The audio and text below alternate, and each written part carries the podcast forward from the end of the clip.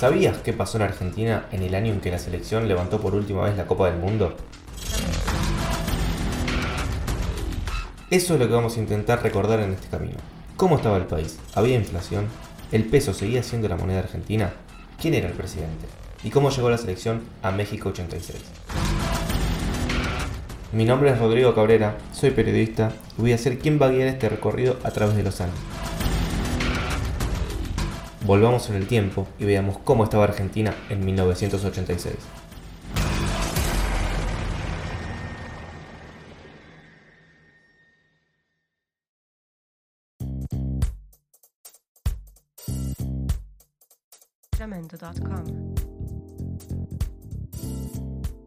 Primero tenemos que dar un poco de contexto.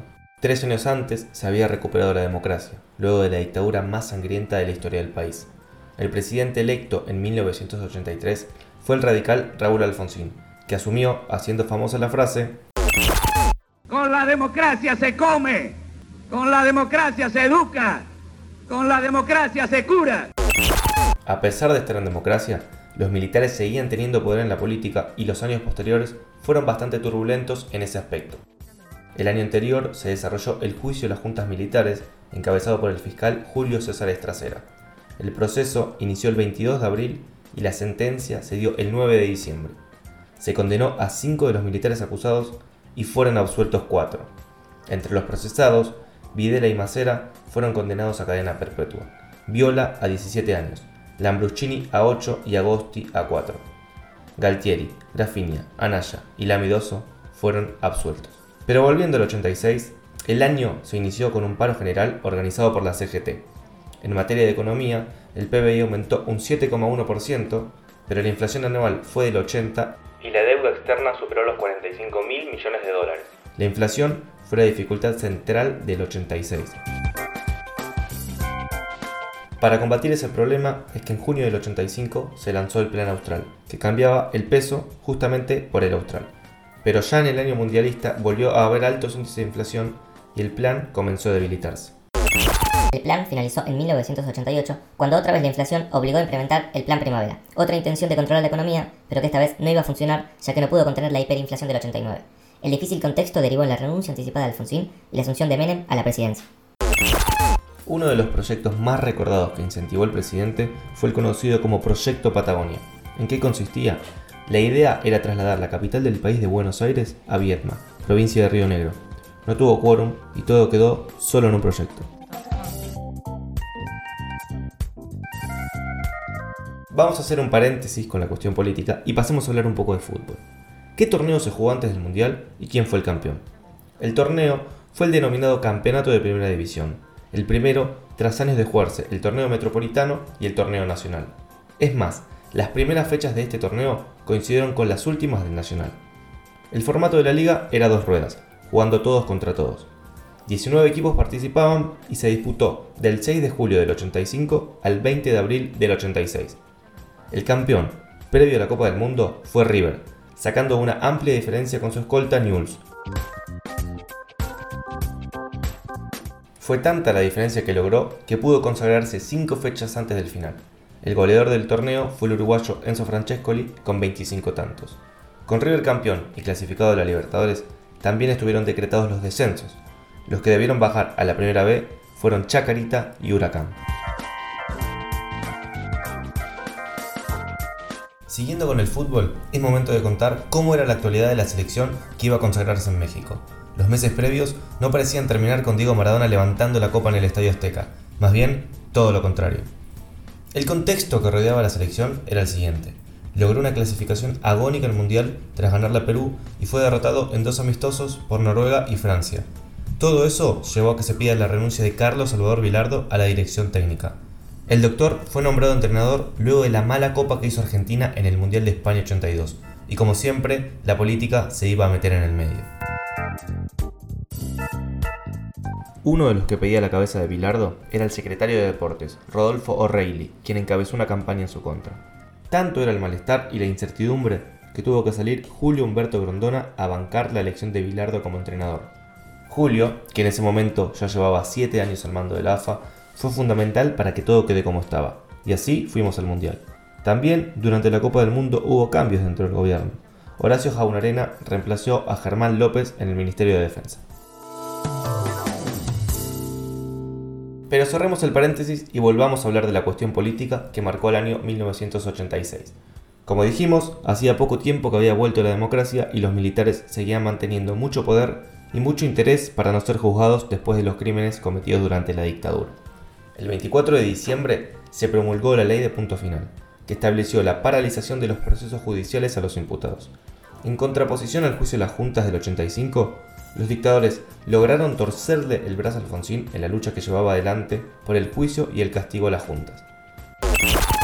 En esa sintonía, en 1987, otra de las leyes favorables para este grupo fue la Ley de Obediencia Debida.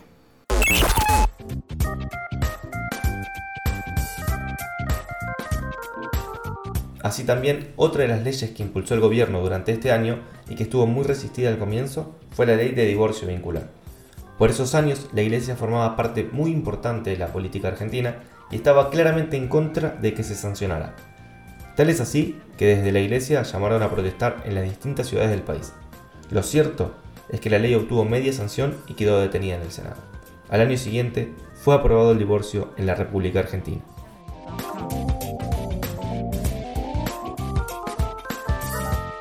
Yendo ya a otro terreno, lo que también ocurrió durante el Mundial fue la muerte del famoso escritor argentino Jorge Luis Borges, el 14 de julio en Ginebra.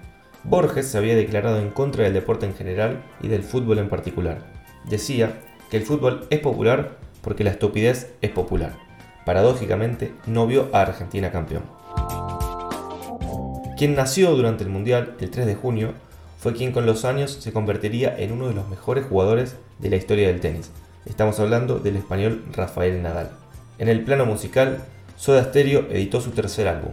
Fue Signos, con canciones como Prófugos, Versión Americana y la que lleva el nombre del disco, Signos. En octubre del 86, Alfonsín visitó a Fidel Castro en Cuba. Usted habrá observado eh, la calidez de la recepción que nos ha brindado el pueblo de La Habana, de lo emocionante que ha sido esto. El 7 de noviembre, en Rosario, Walter Di Giusti asesinó a las abuelas del cantante Fito Páez, Di Giusti fue condenado a reclusión perpetua un año más tarde. El 14 de diciembre, River se proclamaba campeón de la Copa Intercontinental tras vencer al Esteban Bucarest 1 a 0 con gol de Antonio Alzamendi. ¡River! ¡River campeón del mundo!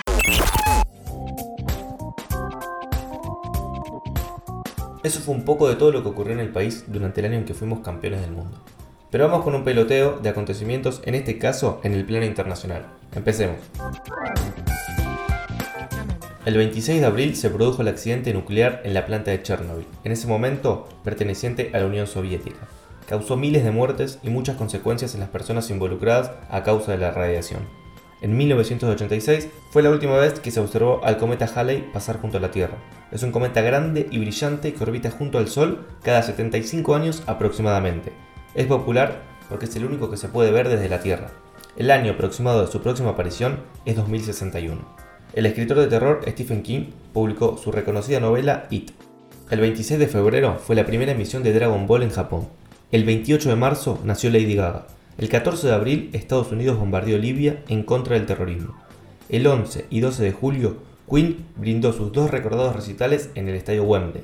El 7 de septiembre el dictador chileno Augusto Pinochet salió ileso de un atentado en su contra. Al día siguiente se declaró estado de excepción y se practicaron centenares de detenciones. El 27 de septiembre muere Cliff Barton, el bajista de la banda Metallica, en un accidente de tránsito entre Estocolmo y Copenhague.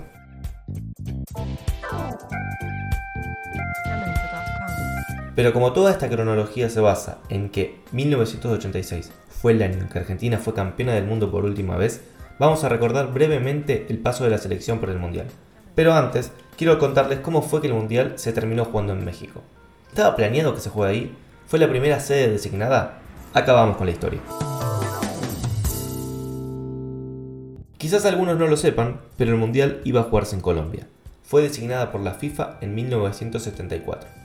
Pero con el paso del tiempo vieron que no iban a poder cumplir con todas las exigencias que demanda un Mundial y dieron de baja su candidatura en el 82. Para la nueva sede había cuatro países candidatos. Brasil, Canadá, Estados Unidos y México. Brasil se bajó poco antes de la designación. Canadá no contaba con la infraestructura necesaria. Estados Unidos no tuvo mucho apoyo. Luego sería sede en el 94. Y todas las luces apuntaban al país azteca. El 20 de mayo del 83, la FIFA oficializó a México como sede. Una ventaja que tenía el país es que ya había organizado el Mundial del 70. La organización corrió riesgo por el terremoto que sufrió dicho país en septiembre del 85, a 8 meses de la cita mundialista. Pero como los estadios no sufrieron daños, se decidió seguir con el evento.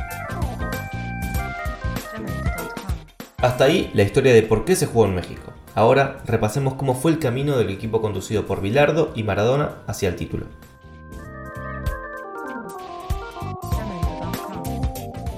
Argentina integró el grupo A. En primera ronda le ganó 3 a 1 a Corea del Sur, empató 1 a 1 contra Italia con un gran gol de Maradona y cerró la fase de grupos con una victoria por 2 a 0 ante Bulgaria. En octavos superó Uruguay, en el que Diego dice que fue su mejor partido. En cuartos dejó atrás Inglaterra 2 a 1, con el partido histórico de Maradona, en el que inmortalizó la mano de Dios y el gol del siglo. Ahí lo tiene Maradona, lo marcan dos, pisa la pelota Maradona, arranca por la derecha el genio del fútbol mundial y es el tercero a tocar para Borruchaga siempre Maradona, genio, genio, genio, ta, ta, ta, ta, ta, ta, ta.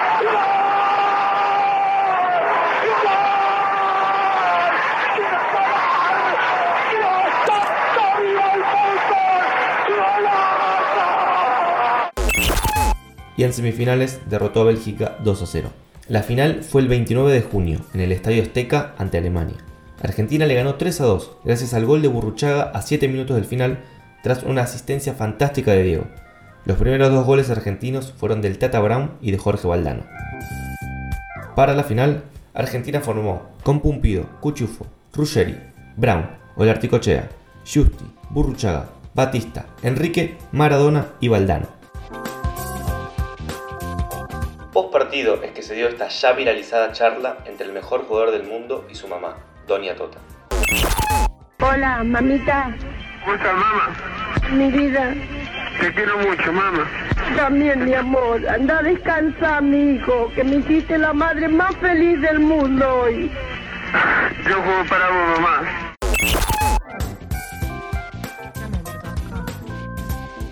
Con todo esto, recorrimos el año 1986, año que coronó a Argentina en el Mundial y en el que, como vimos, pasaron un montón de cosas, que desde la distancia siempre está bueno recordar. Espero que la hayan pasado muy bien, les agradezco por escuchar hasta acá y nos volvemos a escuchar en un nuevo capítulo. Chao.